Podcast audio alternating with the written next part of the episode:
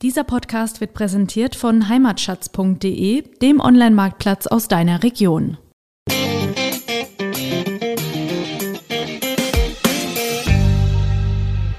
Kennst du Hausenblase, Tom? Mal so zum ein kleines Quiz heute Morgen mal. Also zum Thema Blase könnte ich dir jetzt viel erzählen, vor allem was biologisch und auch pathologisches, aber Hausenblase.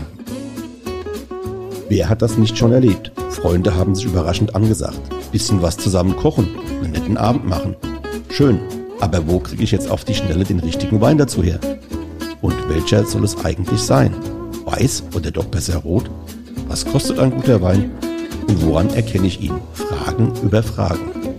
Wir erklären unter anderem, staubt trockener Wein? Warum riecht Wein nach Litchi? Und was haben Pferdeschweiß und Geranien im Himmelswillen mit Wein zu tun? Antworten gibt's von Wein mal eins, dem VRM-Podcast zum Thema. Jede Woche eine neue Folge für Weineinsteiger und alle, die schon immer etwas mehr über Wein, Genuss und allem, was sonst noch so dazugehört, wissen wollten. Am Mikrofon sind René Hart und Tom Ilke. Ja, herzlich willkommen, liebe Hörerinnen und Hörer des VRM Wein Podcasts Wein mal eins. Im achten Teil geht es um Weinfehler. Am Mikrofon begrüßt Sie heute wieder der René Hart und der Tom Elke. Wer kennt das nicht? Man freut sich nach einem stressigen Tag auf ein gutes Glas von seinem Lieblingswein. Doch kaum ist die Flasche entkorkt, ist es mit der Freude auch schon vorbei. Nämlich ziemlich deutlich sticht der Korkton in die Nase. Es ist der bekannteste Weinfehler, aber beileibe nicht der einzige. Oder wie ist das, René? Das ist wohl so, dass äh, der Korkton ähm, sicherlich in der Gesellschaft am bekanntesten ist. Und auch nicht jeder Wein, der einen unangenehmen oder zumindest ungewohnten Duft verströmt, ist deshalb gleich fehlerhaft. Da lohnt auf jeden Fall mal der Blick aufs Detail. Um es vorwegzunehmen, die meisten Weinfehler werden durch Mikroorganismen hervorgerufen. Aber es gibt auch Fehler, die bei Gärung und Ausbau des jungen Weines sowie durch falsche Lagerung entstehen. Das hatten wir ja schon mal. Mhm. So, Tom, wie stelle ich denn nun fest, ob ein Wein fehlerhaft ist? Ja, ähm, blicken wir mal so ein bisschen zurück. Ähm, in der Folge über das richtige Probieren des Weins ist uns der Dreiklang Color, Odor, Sapor begegnet. Stammhörerinnen und Hörer werden sich vielleicht noch dran erinnern. Das kleine Latinum. Das kleine Latinum, genau. Das Asterix-Latinum.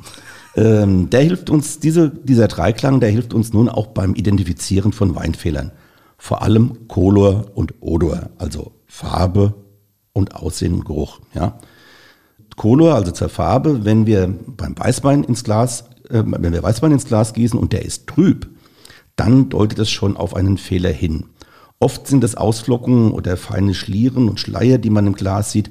Die Trübung wiederum kann mehrere Ursachen haben. In der Regel sind Bakterien die Übeltäter. Vermehren die sich sehr stark im Wein, entsteht Trübung. Mit solchen Weinen kann man nur eins machen, wegkippen.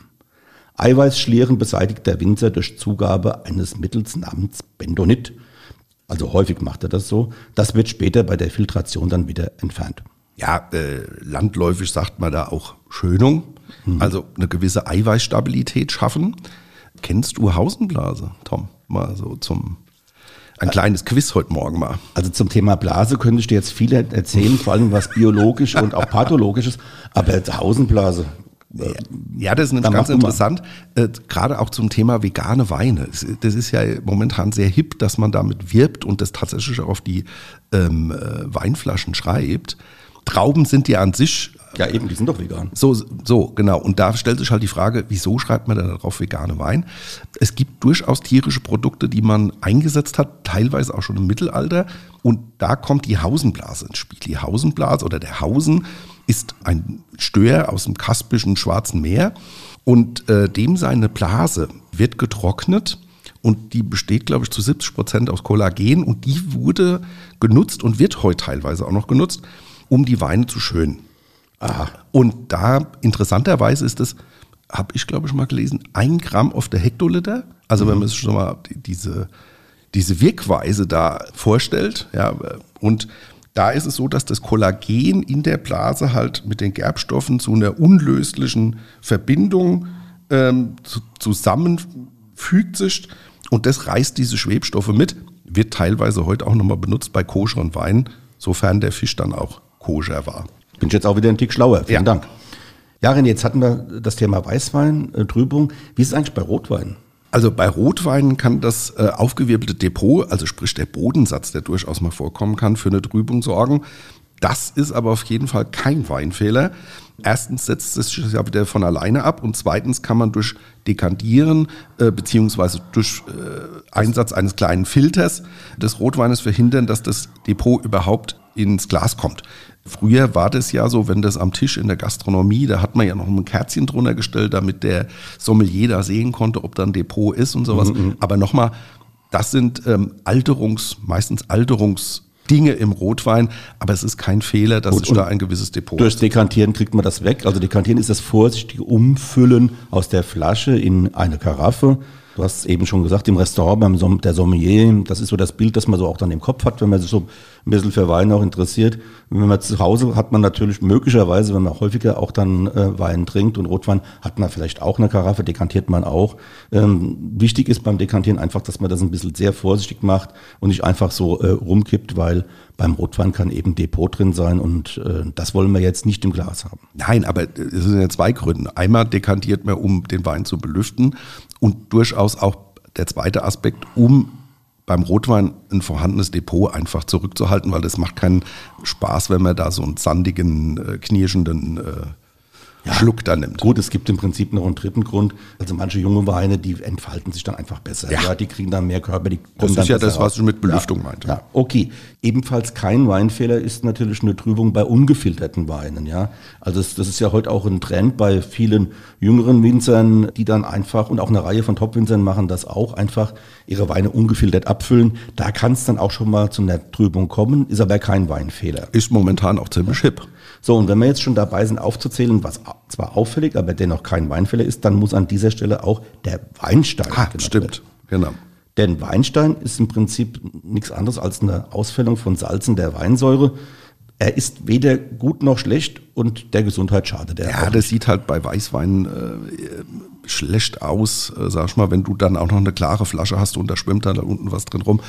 Ähm, ist für jeden, für jemanden, der sich nicht so mit dem Thema befasst und sagt, was ist das denn und sowas, ja, Ja. sieht's halt einfach auch nicht schön aus. Ja. Ja, aber andererseits äh, gibt es ja auch die Mehr, die also früher immer kolportiert wurde. Oh, Weinstein, das gibt's nur in guten Weinen. Der, muss, der Wein muss besonders gut sein. Da sind ganz viele Minerale drin, die sich jetzt ausfällen und so tolle Extrakte und so. Nein, das ist Unsinn. Also Weinstein ist halt einfach eine chemische Reaktion. Das sind Kristalle, äh, die sind unten auf dem, auf, meistens auf dem Flaschenboden dann, wenn man, wenn man die Flasche stehend lagert. Und es ist weder gut noch schlecht. Es schadet auch nichts. Er ist halt einfach da. Fertig. Genau. So, kommen wir zur Odor. Auch hier kann es vorkommen, dass ein Wein zwar einen ungewöhnlichen oder einen unangenehmen Geruch verströmt, der noch nicht fehlerhaft ist. Solche für den Laien erstmal irritierende äh, Gerüche können bei spontan vergorenen Weinen auftreten. Das kennen wir ja. Bei dieser Form der Vergärung setzt der Winzer dem Most keine Hefen zu, also keine Reinzuchthäfen oder sonst wie, Ja. um die Gärung anzustoßen, sondern überlässt äh, das den Hefestämmen, die sowieso im Weinberg an den Trauben haften, beziehungsweise im Keller vorhanden sind.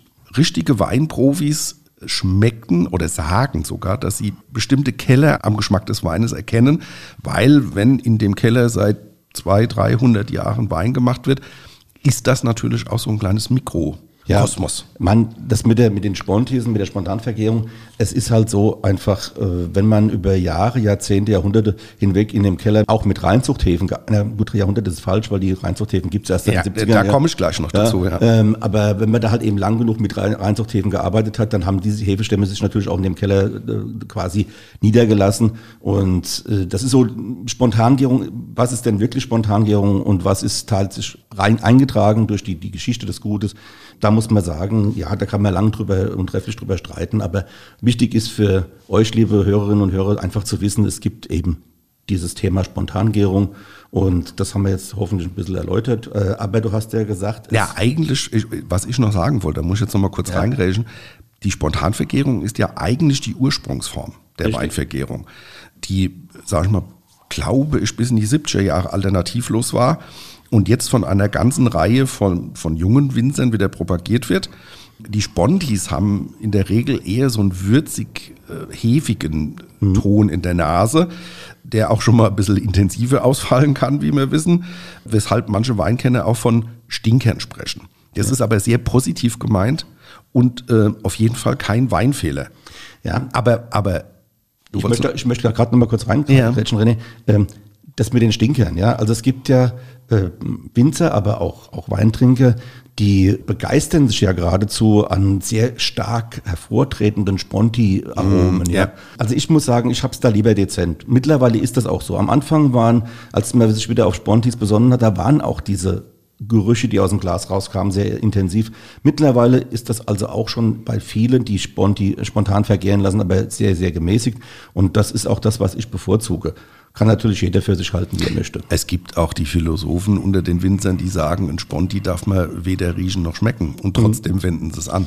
Ja. Also die, diese Fraktion gibt es auch, aber das ist ja auch das Spannende, wenn das alles so unisono wäre, äh, wäre es ja der halbe Spaß. Aber jetzt mal tatsächlich zu den Fakten. Was ist denn jetzt ein Weinfehler, Tom? Also gut, dann jetzt mal rein ins üble Vergnügen. Ja, ja so kann man äh, sagen, ja. Ja, ist so. Ja. Also wenn beispielsweise aus, es aus dem Weinglas rausriecht, als sei darin kein Wein, sondern faule Eier, mm, uh. dann lässt das auf Schwefelwasserstoff schließen. Mm. Dieser Fehlton heißt Böxer. Der kommt übrigens gar nicht mal so selten vor. Das stimmt. Denn der ja. Böxer taucht vor allem bei jungen Weinen auf. Ursachen können sein, da gibt es mehrere, zu starke Schwefelung, aber auch mal Reste von Pflanzenschutzmitteln oder auch eine zu hohe, hohe Gärtemperatur. Das sind alles so die Ursachen, die da genannt werden, wenn es, warum kommt es eigentlich zum Böxer. Ja. In einem frühen Stadium, beziehungsweise wenn der Böxer noch nicht so ganz ausgeprägt ist, kann er sich beim Kontakt mit Luft verflüchtigen. Das haben wir ja auch schon oft äh, erlebt im, im Weinbau und bei Prüfungen oder so, wenn man dann reingerochen hat, oh Böxer, Glas bisschen geschwenkt, bisschen stehen lassen und beim, bei dem einen oder bei dem anderen Wein ist er dann tatsächlich rausgegangen durch den Kontakt mit der Luft. Also am besten, was ich eben schon gesagt habe, das Glas intensiv schwenken. Bleibt der üble Geruch, gibt's nur eins, Glas und Flasche ausgießen. Helfen soll bei leichten Böxern übrigens auch Kupfer. Aber der Empfehlung, so eine Centmünze oder eine 5 Cent Münze oder auch eine 2 Cent Münze, also Kupfergeld, in den äh, Wein zu geben und sie da einige Zeit drin zu lassen. Ehrlich gesagt, das kann ich allein schon aus ästhetischen Gründen nicht, nicht so richtig befürworten. Also ich sehe davon auf jeden Fall ab. Das ist ja auch eine Technik äh, nicht gut. Spezielle Form vom Böxer, da habe ich nochmal, äh, was ich sagen will, ist der Lagerböxer, äh, Merkaptan auch genannt. Der tritt bei Weinen auf, äh, die schon äh, längere Zeit lagern und bei denen der Böxer zunächst nicht entdeckt wurde. Mhm. Äh, mit der Zeit ist es dann so, dass diese üblen Gerüche fast einen unerträglichen Gestank entwickeln. Vor allem fermentierter Blumenkohl, mhm. äh, kann man sich ja vorstellen, aber auch Zwiebeln oder verbranntes Gummi steigt dann aus dem Glas. Also das ist wirklich sehr, sehr unangenehm. Das ist auch nicht zu genießen und das ist so ja, also äh, stechend eklig. Man soll es nicht glauben, aber mit ich finde mit, dass der unangenehmste Geruch im Zusammenhang oder der Fehlton im Zusammenhang mit Wein ist für mich Blumenkohl. Das ist so eklig, mm. also dieses Fermentierte, mm, auch, mm. das ist so, boah, also äh, da muss ich ehrlich sagen, ey, äh, da kannst du mich absolut mit jagen. Gott sei Dank hat man das nicht so häufig. Was es allerdings wieder häufiger gibt, ist der Essigstich, auch flüchtige Säure genannt.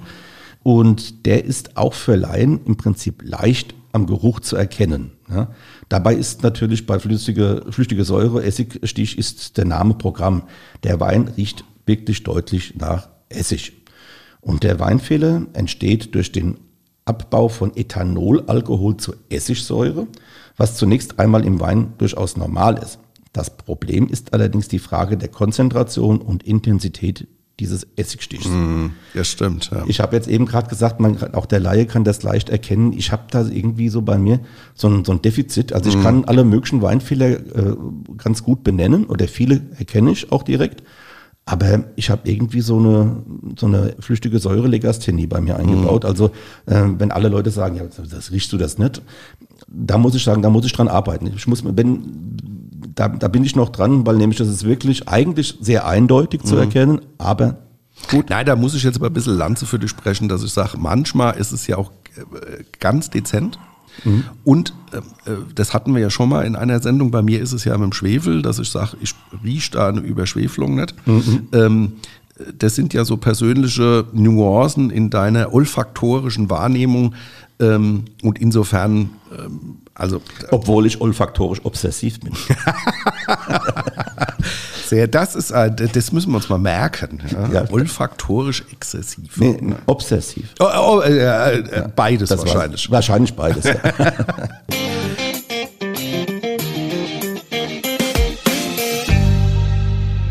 Hier ist sie wieder, wie in jeder Woche, unsere Weinentdeckung für euch. Das ist ja der Weinsinn! Heute im Weinsinn der Woche ein 2019er weißer Burgunder trocken aus dem Weingut Henritzi in Friesenheim. Oh, da bin ich gespannt. Das kenne ich noch gar nicht so gut. Ja, das liegt in Rheinhessen. Zur Winzerin der Laura Henritzi, die diesen wunderbaren Wein gemacht hat. Dass die Laura mal einst Winzerin mit eigener Weinlinie im elterlichen Weingut in Friesenheim sein würde, das hätte sie sich als Kind nie zu träumen gewagt. Also ich kenne die Familie schon ein bisschen länger und Ah. kenne die Laura als Kind. Also das muss man sagen, äh, dass ihr Weg ins Weingut führt, das war damals nicht zu erwarten. Jetzt sind wir bei dem Wein, den wir im Glas haben. Nochmal ein Äh, das spiegelt, ja, Ja, das spiegelt nämlich auch dieser weiße Burgunder 2019 wieder. Hellgelb würde ich sagen. Ja. Farbe funkelt aus dem Glas raus. Wenn man reinriecht, kommt einem so ein bunter Korb gelber Früchte auch entgegen. Birne, Marille, Ananas, Melone, so ein wirklich bunter Korb. Ja, aber, auch ja. so ein bisschen typisch für die Burgunder, oft auch so ein bisschen nussig. Ja. Vielleicht auch so ein Hauch äh, Brioche, also die, dieses äh, Hefegebäck. Ja, ja, Hefegebäck, ja, absolut. Und wenn man den jetzt mal in den Mund nimmt, also schon beim ersten Schluck entfaltet sich also so ein Straight.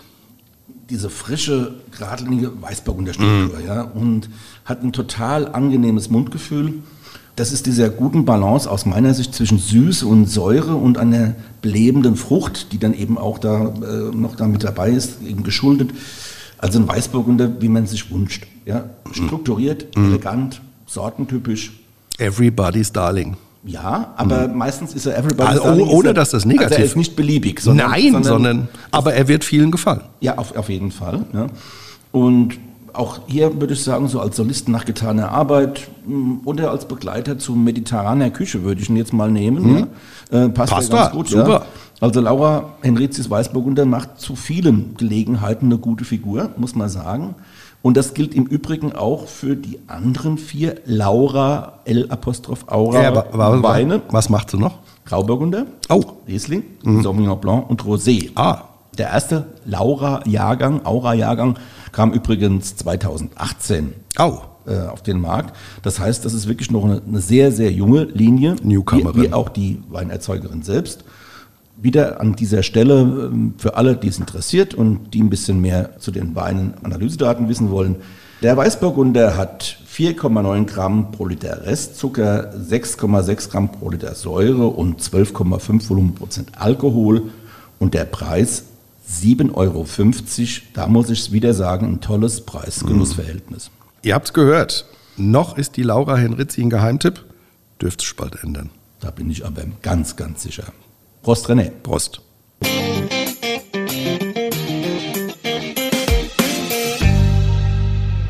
So, aber jetzt kommen wir auch noch mal zu einem Thema, was wir ja bei unserem Jingle immer gesagt Ja, haben. ja. Äh, Geran Intro, ja. ja, Geranie, was ist das?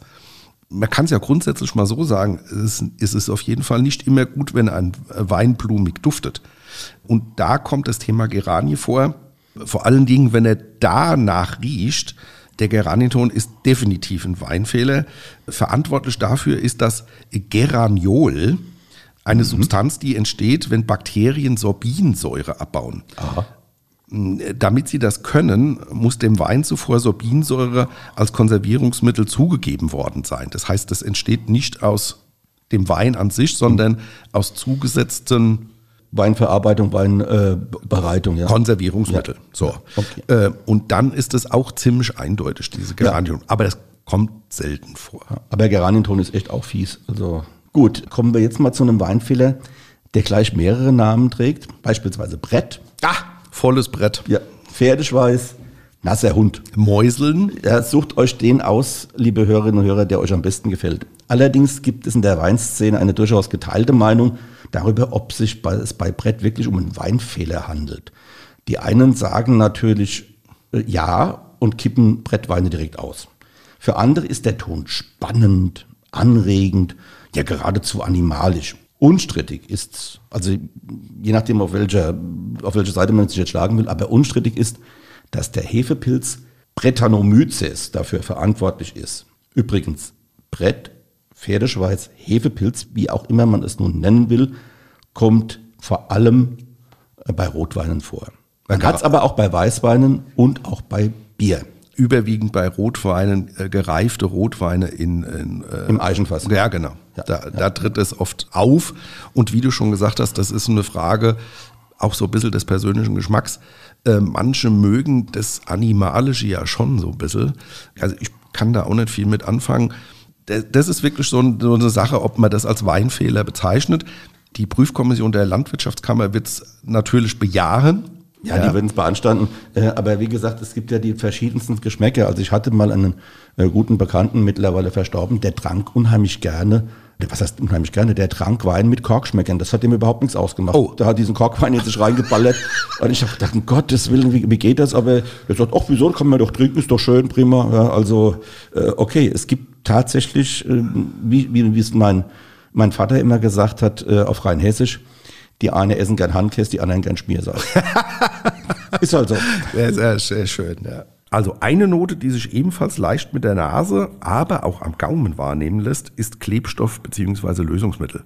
Da gehen jetzt bei unseren Zuhörerinnen und Zuhörern wahrscheinlich viele Fragezeichen im Kopf auf, äh, dass man sagt, wie kommt das denn? Der Fehlton äh, taucht überwiegend bei jungen Süßweinen auf, findet man aber auch durchaus mal im Rotwein.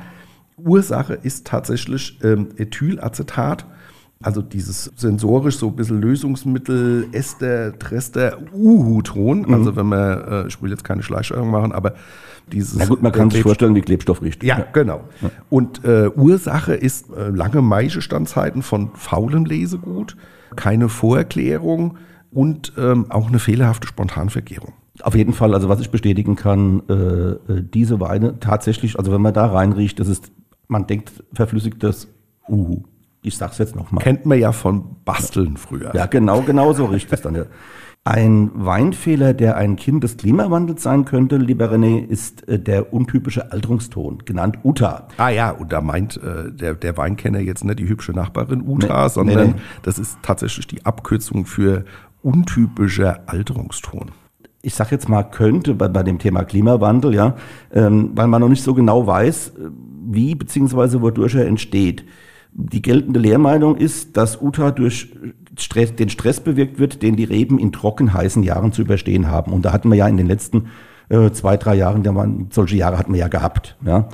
Uta entsteht also bereits im Rebstock oder am Rebstock und zwar nur bei Weißweinsorten. Weine mit Uta sind von blasser, wässriger Farbe und haben so einen markant üblen Geruch, der an einen alten Spüllappen, und jetzt geht's, Achtung, liebe Hörerinnen und Hörer, jetzt müsst ihr stark sein, Erbrochenes oder auch, das ist jetzt wieder etwas erträglicher, Mottenkugeln erinnert. Ja, ja was auch immer so bei mir ganz gut äh, da anschlägt, ist so, wenn man weiß noch, äh, wie Bohnerwachs riecht. Mhm. Das ha hat ja kaum heute noch einer. Früher war das ja, ja äh, gängiges Thema. Heute vielleicht auch so mh, hm, Toilettenstein, ähm, äh, ja. Oder was auch, nasses Hundefell. Das kommt auch so dem Ton ja. ziemlich nahe. Also ich bin, ich kann mit diesem Spüllappen immer ganz gut leben. weil wenn ich ins Glas reinrieche und wenn man so, so ein Spül, man kann sich so einen Spüllappen vorstellen. Den mhm. hat man dann, damit hat man eben das Geschirr gespült, hat man nochmal die, die, die Spüle nochmal drüber gewischt und so weiter. Und da ist dann alles Mögliche drin in diesem Lappen. ja. Und wenn man daran riecht, so ungefähr, also das ist so meine Assoziation, die ich immer mhm. mit Utterweinen habe. Und noch als Profitipp von uns, immer ins leere Glas riechen. Die meisten Weinfehler potenzieren sich tatsächlich im mhm. leeren Glas noch, gerade der Utaton, den riecht man in einem leeren Weinglas noch extremer, als wenn der Wein dort noch drin wäre. Also Profi-Tipp, immer mal wegkippen und ins leere Glas riechen, auch beim Kork. Genau. Und beim Kork, achso, da kommen wir ja noch dazu. Ja, also, Jetzt beinahe was verraten. Nee, nee, nee, so, das ist alles okay, eine prima Überleitung. Ja. Wir sind nämlich jetzt wieder ja. So, nachdem wir so ein bisschen eine Tour d'Horizon der Weinfehler gemacht haben, kommen wir jetzt wieder zurück zum häufigsten Fehlton, nämlich dem Korkschmecker. Ja, genau. Und die Ursache ist ein Stoff, Trichloranisol heißt kurz ah. äh, TCA. sagen die Profis da immer. Ah, TCA, ganz klar. Mhm. Und wie kommt äh, das Zeug da in den Korken rein? Ja, man vermutet, dass es ein Stoffwechselprodukt von Mikroorganismen ist, das in den Kork gelangt. TCA bewirkt eben diesen äh, muffigen Ton in der Nase, den man auch tatsächlich im Mund schmecken kann. Mhm.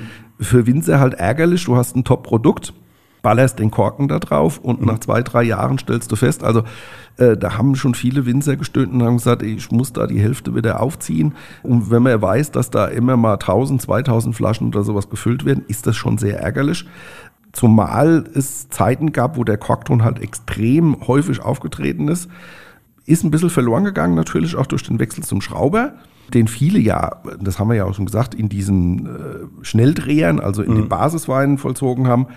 Aber auch das ist kein hundertprozentiger Garant, damit das Korkproblem überwunden ist, denn den Korkton, Achtung, den gibt es durchaus auch äh, bei Flaschen, die nicht mit dem Korken verschlossen sind. Also es gibt es durchaus auch, uns ist das schon mal ja. aufgefallen, durchaus auch beim, beim BVS. Ja, also ich habe, äh, erinnere mich da an ein Gespräch mit dem Professor Jung von der Hochschule in Geisenheim am Rande unserer VRM-Weinprobe Rheinhessen versus Rheingau. Du erinnerst dich vielleicht auch, du warst ja. da in Oppenheim mit dabei. Äh, und da haben wir uns am Rande mal drüber unterhalten und habe ich gedacht, naja, jetzt mit Korktönen ist es ja durchaus besser geworden durch die Schraube. Und da sagt er, ja, Vorsicht, äh, dieser Stoff, dieses TCA, das ist halt auch in anderen, äh, also auch in Flaschen mit anderen Verschlüssen unterwegs. Wenn jetzt jemand sagt, ja, äh, ich habe ja jetzt einen Schrauber oder ich habe jetzt einen Glasverschluss, ich bin, da kann überhaupt kein Korkton drin sein, das kann schon auch mal zum Trugschluss werden. Richtig. Und da nochmal der Profi-Tipp beim Korkton, wenn man sich da nicht ganz sicher ist, hm. also ich streite mich da durchaus auch manchmal mit meiner Frau, die dann sagt, er hat auch Korkton und dann ist es immer ein gutes oder ein probates Mittel, den ähm, Wein mit Wasser zu verdünnen, weil durch die Beigabe oder Zugabe des Wassers potenziert sich tatsächlich dieser TCA-Ton mhm. äh, sehr deutlich. Ja, und äh, es gibt noch mal, beim Cocktail gibt es ja so verschiedene Insider-Tipps, wie man dem Ding vielleicht begegnen könnte.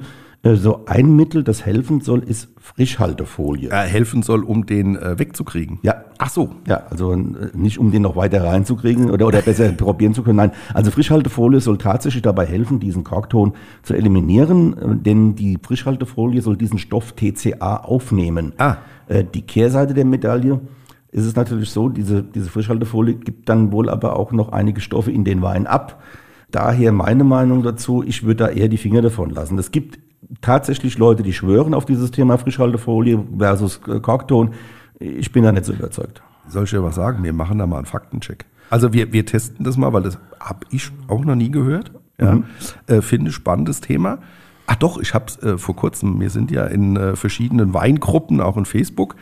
Und da war tatsächlich ein Weinkenner, der gesagt hat, äh, äh, ich habe das Problem. Und ein anderer hat dann geantwortet, du probier das mal mit, mit Frischhaltefolie.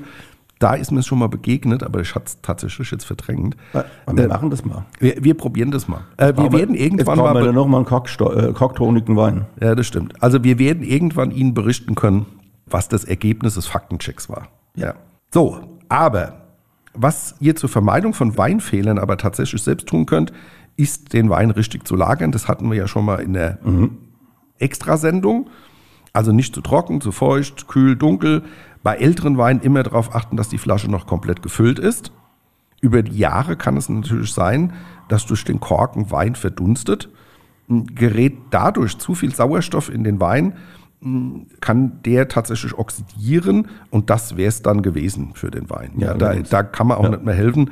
Was kann man tun, wenn äh, man so Flaschen hat? Also es gibt Winzer, die den Schwund ausgleichen. Entweder, dass die Flaschen nehmen und ähm, praktisch aus 10 neun machen und den mit eigenem Material auffüllen.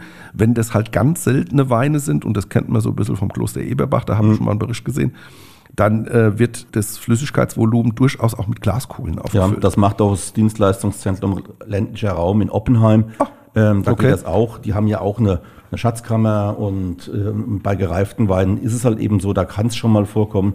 Und äh, wenn man alte Weine, vielleicht noch und jetzt ein Tipp aus einer ganz anderen, zum ganz anderen Thema, aber ein Tipp, wenn man alte Weine im Keller hat und man will wissen, taugen die noch was, kann mhm. man die noch trinken, sind die noch okay?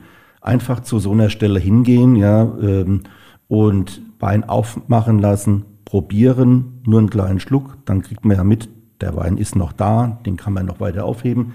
Dann wird er mit Glaskugeln wieder aufgefüllt, was man rausgenommen hat. neuer Korken drauf, neu, äh, dann vielleicht noch mit einer Kapsel oder mit Siegellack drüber, fertig.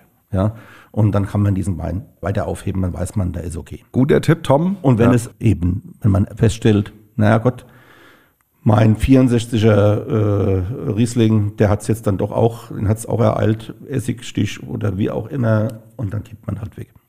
Manchmal gewinnt man, manchmal verliert man. Genau, so ist das Leben. genau. Machen wir eine kleine Zusammenfassung. Was hat man denn jetzt alles gehabt? Zunächst mal hat man eine ganze Reihe von Weinfehlern, die eigentlich gar keine sind, sondern einfach nur eben Dinge wie, wie Weinstein oder so Sachen. Ja, da hat, äh, erinnert euch, ja, das gibt's im Wein, ist aber kein Fehler. Dann muss man sagen, äh, oder auch dieses, diese Geschichte mit, dem, mit der Spontanvergärung, die Spontis, ja, die riechen möglicherweise mal ein bisschen extrem. Die Stinker. Ja, aber die sind also auch kein Weinfehler. Weinfehler sind schon eben der, der Korkton, den wir eben gerade nochmal hatten, der Böxer, der nach faulen Eiern riecht. Dann hat man den, die flüchtige Säure, diesen Essigstich. Die Uta. Die Uta und die Geranie. Mhm. Gigantisch ist es, wenn man Uta und Geranie zusammen hat. Äh, äh das auch nochmal, liebe Zuhörerinnen und Zuhörer. Also es gibt durchaus ja Musterbeispiele für äh, fehlerhafte Weine. Ähm, wie mein Hausarzt gesagt hat, äh, des Öfteren, äh, man kann Läuse und Flöhe auch äh, gemeinsam haben. Ich glaube, wir haben denselben Hausarzt, das hat er mir auch schon gesagt. ja, gut. Und dann haben wir, wie gesagt, äh, diese Klebstoffnummer gehabt. Und all das zusammen ist natürlich noch längst nicht das komplette Universum der Weinfehler. Nein, es gibt viel mehr Fehler ja. und auch viel mehr Fehltöne. Aber wenn wir die jetzt alle auflisten wollten und uns darüber erhalten wollten, könnten wir so, na, ich denke mal, mal die nächsten sieben, acht bis zehn äh, Podcast-Folgen darüber reden. Das machen wir nicht. Wir bedanken uns für die Aufmerksamkeit, äh, äh, liebe Hörerinnen und Hörer. Und wir freuen uns auf das nächste Mal. Ja, René, wie geht's denn eigentlich beim nächsten Mal weiter? Da haben wir ein tolles Thema und zwar die Rebsorten Klassiker und Newcomer. Machen wir zwei Teile draus. Im ersten Teil machen wir so ein bisschen das kulturhistorische zum Thema Reben und im zweiten Teil, ähm, der dann folgt, geht es tatsächlich um die einzelnen Rebsorten an sich. Klassiker und Newcomer, Stichwort Piwi, historische Rebsorten. Also da wird es einiges zu hören geben. Ja, hört sich gut an, René. Bevor wir uns jetzt verabschieden, nochmal der Hinweis an die Hörerinnen und Hörer. Bei Fragen und Antworten einfach eine Mail schicken an weinmal1.vrm.de. So, René, hat wieder Spaß gemacht. Ja, ist gut, bis zum nächsten Mal. Tschüss. Tschö. Das war die heutige Ausgabe vom Weinpodcast Weinmal1 der VAM. Jede Woche auf ein Glas Wein, spannende Themen rund um den Weingenuss und das kleine Einmaleins des Kultgetränks.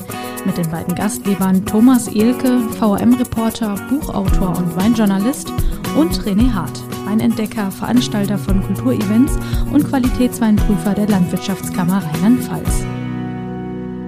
Ihr wollt noch mehr spannende Geschichten, Reportagen und News aus eurer Region? Dann probiert doch einfach mal unser Plus-Angebot aus. Einfach reinklicken unter vam-abo.de slash podcast. Ein Angebot der VRM.